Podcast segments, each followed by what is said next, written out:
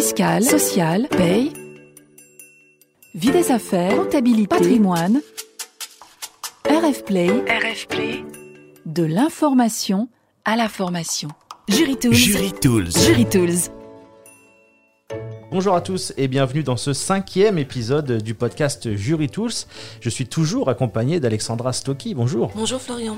Alors, Alexandra, on rappelle que vous êtes avocate associée du cabinet Proskauer Rose et vous intervenez régulièrement sur des dossiers de réorganisation, notamment des plans de sauvegarde de l'emploi. Au travers d'une série de 7 podcasts, nous allons aborder ensemble les différents outils juridiques de réorganisation et identifier les points clés que les employeurs devraient avoir en tête pour chacun d'entre eux. L'objet de ce cinquième épisode est donc d'aborder l'accord de performance collective, l'APC, dispositif qui connaît un véritable engouement, avec près de 371 accords conclus entre janvier 2018 et fin juin 2020 dans des, secteurs très variés. Euh, ces chiffres sont issus du rapport Évaluation des ordonnances du 22 septembre 2017 relative au dialogue social et aux relations de travail de France Stratégie qui date de juillet 2020. Alors Alexandra, première question, qu'est-ce qu'un accord de performance collective? L'APC est un dispositif créé par l'une des ordonnances dites Macron du 22 septembre 2017, c'est l'ordonnance numéro 2017-1385. L'APC est née de la fusion des anciens accords de maintien de l'emploi, les AME, des accords de préservation ou de développement de l'emploi, les APDE, on aime bien les acronymes en droit du travail, et des accords de mobilité interne, les AMI. Il s'agit d'un outil de gestion des réorganisations à froid. La particularité de cet accord est qu'il a un impact fort sur le contrat de travail. En effet, les dispositions de l'accord se substituent de plein droit aux clauses contraires et incompatibles du contrat de travail, même dans un sens défavorable. Le salarié conserve la possibilité de refuser l'application de l'accord. Cependant, il pourra être licencié par l'employeur pour un motif spécifique qui constitue une cause réelle et sérieuse et selon la procédure de licenciement pour motif personnel. Alors pour quelles raisons un accord de performance collective peut-il être négocié? D'après le Code du travail, l'APC permet de soit répondre aux nécessités liées au fonctionnement de l'entreprise, soit de préserver ou de développer l'emploi. Les objectifs posés par le législateur recouvrent donc des situations très variées, se rapportant au pouvoir de gestion de l'employeur et autres décisions d'organisation utiles au bon fonctionnement de l'entreprise. Vous noterez que le législateur ne pose pas d'objectifs précis en termes d'emploi préservé ou développé. Alors justement, que peut-on négocier dans le cadre d'un APC Alors l'article L 2254-2 du Code du travail prévoit que l'APC peut porter sur trois choses. Premièrement, aménager la durée du travail, ses modalités d'organisation et de répartition. Deuxièmement, aménager la rémunération dans le respect des salaires minima hiérarchiques. Troisièmement, déterminer les conditions de la mobilité professionnelle ou géographique interne à l'entreprise. Alors, l'entreprise pourra, par exemple, penser à un nouvel horaire de travail, à réduire la durée du travail, à modifier euh, le forfait annuel en jour, à réduire la rémunération de l'ensemble des salariés, instaurer une politique de mobilité. Bref, les, les possibilités sont très larges. L'accord de performance collective peut porter sur l'ensemble de ces points ou sur un seul. Est-ce que le télétravail euh, peut être considéré comme une mobilité géographique? Alors c'est la grande question du moment et euh, la doctrine est partagée à ce sujet. Alors pour certains, l'APC ne peut pas être utilisé pour imposer le télétravail. L'argument avancé est le suivant, le refus d'accepter un poste de télétravailleur n'est pas un motif de rupture du contrat de travail. Selon le Code du travail, c'est l'article L 1222-9, ah, moi je partage pas cet avis. En réalité, euh, il faut se rappeler que euh, ce, ce qu'interdit le Code du travail, c'est de licencier pour motif personnel un salarié qui refuse de télétravailler. Or, dans l'hypothèse d'un APC, ce n'est pas le refus d'accepter un poste de télétravail qui constitue le motif de rupture du contrat.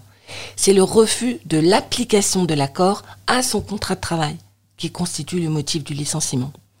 Donc je considère comme d'autres que l'APC peut prévoir des dispositions relatives au télétravail dès lors que ça s'inscrit dans l'objectif de répondre à des nécessités euh, liées au fonctionnement de l'entreprise ou de préserver et développer l'emploi. Alors les, les, possibilités semblent très larges. Hein. Euh, Est-ce que finalement l'APC ne recoupe pas le PSE Alors en théorie, la conclusion de l'APC n'est pas subordonnée à l'existence de difficultés économiques et peut s'inscrire dans une perspective qu'on appellerait offensive de création d'emplois avec une volonté de croissance et de développement. C'est la première différence. La deuxième différence, qui est majeure, c'est que l'APC ne permet pas de supprimer des postes. Et ça, c'est fondamental.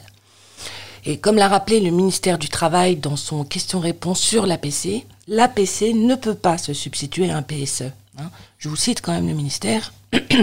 L'accord de performance collective ne saurait se substituer aux dispositions applicables en matière de licenciement collectif pour motif économique qui s'imposent à tout employeur dont la situation correspond aux prévisions légales.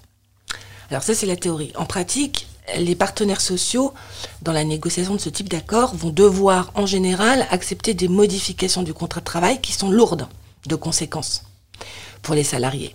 Et même lourdes par nature. Euh, augmenter ou réduire le temps de travail, c'est un élément important. Idem sur la rémunération. Donc, l'entreprise va devoir, dans la négociation, justifier de l'intérêt euh, de ces mesures. Et si elles sont justifiées par des difficultés économiques, on peut imaginer que les partenaires sociaux seront plus à même de les comprendre et de les accepter, en tout cas. Et c'est ainsi qu'en ce moment, il y a un certain nombre d'entreprises qui ont été confrontées à des difficultés économiques, qui ont eu recours à ce type d'accord. Il y a plusieurs exemples assez récents de, de, dans des grands groupes, hein, Valeo, ADP, euh. Et à titre d'exemple, euh, vous avez un sous-traitant d'Airbus, de Richebourg Aeronautics, qui a signé un APC euh, en lieu et place d'un PSE cet accord a permis de mettre en œuvre des aménagements conventionnels concernant à la fois la rémunération, avec des suppressions de primes, euh, et globalement, il prévoit aussi de la mobilité géographique volontaire des salariés avec une prime incitative. En contrepartie de ça, la direction a pris un engagement de maintien dans l'emploi, au moins jusqu'en 2022. Mais, concrètement, Alexandra, dans les différentes tailles d'entreprises que l'on connaît, euh, quelles sont celles qui peuvent conclure un APC Pour moi, toutes les entreprises peuvent conclure un APC. Alors, euh, sur la façon de le conclure, tout dépend de la taille de l'entreprise et de la représentation du personnel existante. Dans les entreprises qui ont des OSR, des organisations syndicales représentatives, ce sont les règles classiques de conclusion des accords collectifs qui s'appliquent, notamment avoir recueilli euh, pour les OSR 50% des suffrages au premier tour des dernières élections du, com du comité.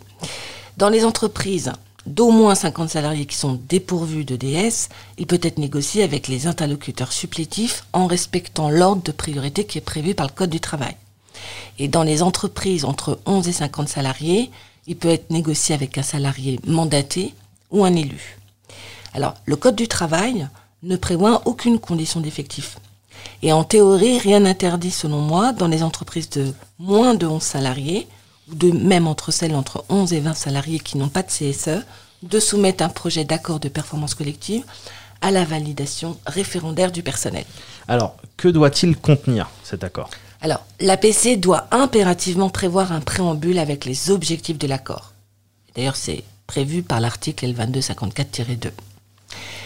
C'est essentiel dans la prise de décision parce que c'est ce qui permet de déterminer si la conclusion de l'APC est opportune et également les mesures qui vont être mises en œuvre dans le cadre de l'accord. Alors, il y a un doute en doctrine sur le point de savoir euh, quelle est la sanction si on ne prévoit pas de préambule. Les anciens dispositifs, ceux que j'ai cités, hein, les AME, etc., prévoyaient que l'absence de préambule entraînait la nullité de l'accord. Là, c'est pas le cas pour la PC. Donc, à défaut de précision, il semble que ce soit les dispositions générales qui s'appliquent, c'est-à-dire que l'absence de préambule n'est pas de nature à entraîner la nullité de l'accord. Ça, c'est en application de l'article L2222-3-3 du Code du travail. En revanche, cela fait courir un risque très fort sur la qualification juridique de l'accord. Pourquoi? Parce que contrairement à l'accord collectif de droit commun, l'APC doit répondre à un motif légitime. C'est ce que j'ai cité tout à l'heure. Préservation de l'emploi, développement de l'emploi, etc. Et cet enjeu est considérable. Le Conseil constitutionnel, d'ailleurs, en 2018, a précisé que la pertinence des motifs ayant justifié l'accord peut être contestée devant le juge. Donc, les partenaires devront être très sensibles à la définition des objectifs dans le préambule de l'accord identifier les raisons conjoncturelles ou structurelles qui conduisent à envisager la modification des contrats de travail, préciser, mais vraiment précisément, l'objectif de l'accord poursuivi et établir les nécessités de fonctionnement de l'entreprise, la préservation ou le développement de l'emploi euh, euh, comme objectif. Le but, c'est d'éviter toute difficulté d'interprétation relative à la qualification et au régime de l'accord. Il y a un exemple en fait euh, actuellement de contentieux, toujours sur la société de Richebourg dont je parlais tout à l'heure. À l'occasion du contentieux, l'un des moyens qui est invoqué, c'est précisément le fait que l'APC ne poursuit pas un but légitime. Et donc, mécaniquement, si l'APC ne, peut pas être qualifié d'APC au sens du Code du travail, ça veut dire que derrière, tout le régime du licenciement qui a, été appliqué n'est pas bon. D'accord, alors on comprend bien que le motif est très important, il faut justifier. Et quelles sont les, autres clauses de l'accord? Alors, l'accord peut préciser, c'est assez classique, les modalités d'information des salariés sur son application, sur son suivi, euh, les conditions dans lesquelles euh, euh, la société, enfin les dirigeants de la société euh, vont fournir des efforts proportionnés. Alors ça, c'est d'ailleurs une rémanescence des anciens dispositifs. Euh, les modalités selon lesquelles seront conciliées la vie professionnelle et la vie personnelle et familiale des salariés, les modalités d'accompagnement des salariés. Bon, c'est une liste qui a une valeur purement indicative dans le Code du travail et les partenaires sociaux restent libres de les prévoir ou non.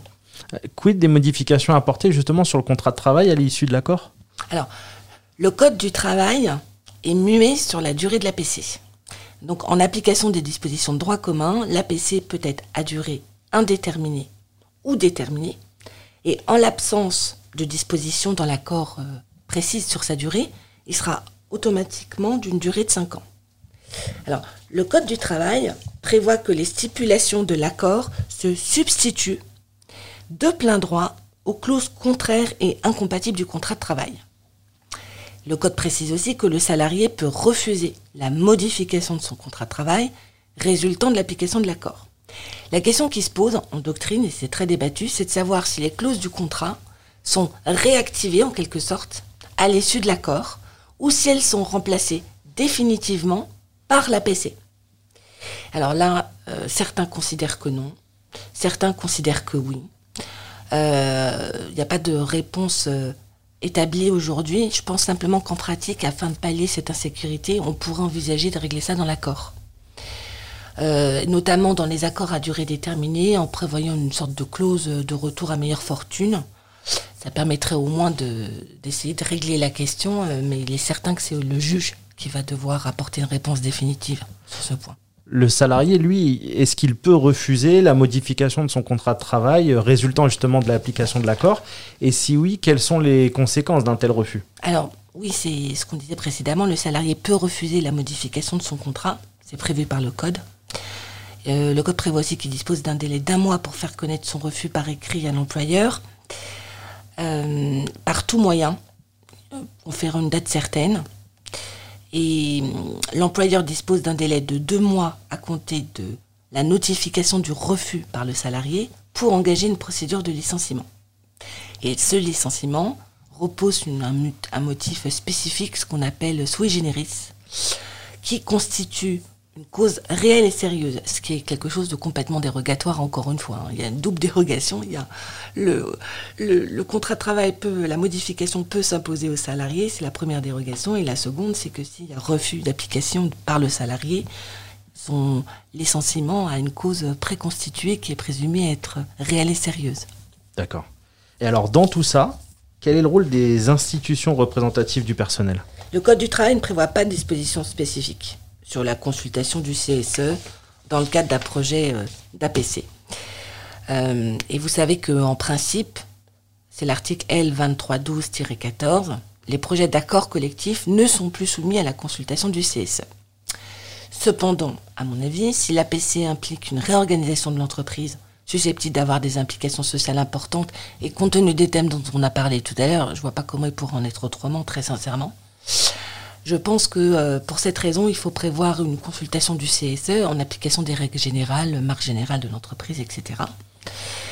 Euh, alors, ce qui est prévu par contre par le Code du travail, c'est que euh, le CSE peut faire appel à un expert comptable au bénéfice des organisations syndicales afin de leur apporter toute analyse utile dans la préparation des négociations portant sur l'APC. De ce point de vue-là, c'est la même chose que pour les PSE. On a une disposition analogue. Il y a des points là aussi qui sont encore euh, en suspens concernant cette possibilité de recourir à un expert. Est-ce que ça pourrait s'appliquer dans les négociations dérogatoires en l'absence de DS, alors la question ne se pose pas dans le PSF parce qu'on ne peut pas avoir de négociation dérogatoire. Mais là, elle se, pourrait se poser euh, dans le cadre d'un APC. Alors c'est débattu, euh, c'est vrai qu'il y a un argument de texte qui est avancé par certains de dire que la nouvelle, la rédaction qui est prévue, hein, c'est euh, au bénéfice des organisations syndicales, donc la conclusion serait non, pas possible dans le cadre d'une négociation dérogatoire. Deuxième point, concernant l'expertise toujours, c'est la question de la prise en charge des frais d'expertise. Est-ce qu'ils doivent être pris en charge intégralement par l'employeur, comme ce qui était prévu pour euh, les anciens dispositifs, ou est-ce que c'est un cofinancement? Alors là-dessus, par contre, on a une, certaine unanimité en doctrine pour dire que selon une analyse croisée des articles L2315-80 et L2315-92, il y a beaucoup d'articles hein, dans la PC. c'est important. Les frais, les frais d'expertise devraient être répartis sur la base 80-20 entre l'employeur et le CSE. Alors on a vu là pour les représentants du personnel, et la directe dans tout ça, est-ce qu'elle a un rôle dans, l'accord? La directe n'a aucun rôle dans la négociation de la l'APC. C'est pas prévu, elle n'a aucun droit de regard. La seule chose, c'est que, et c'est pas vraiment un rôle, c'est simplement que comme tout accord collectif, l'accord collectif signé va devoir être déposé en ligne sur la plateforme dédiée, mais c'est tout.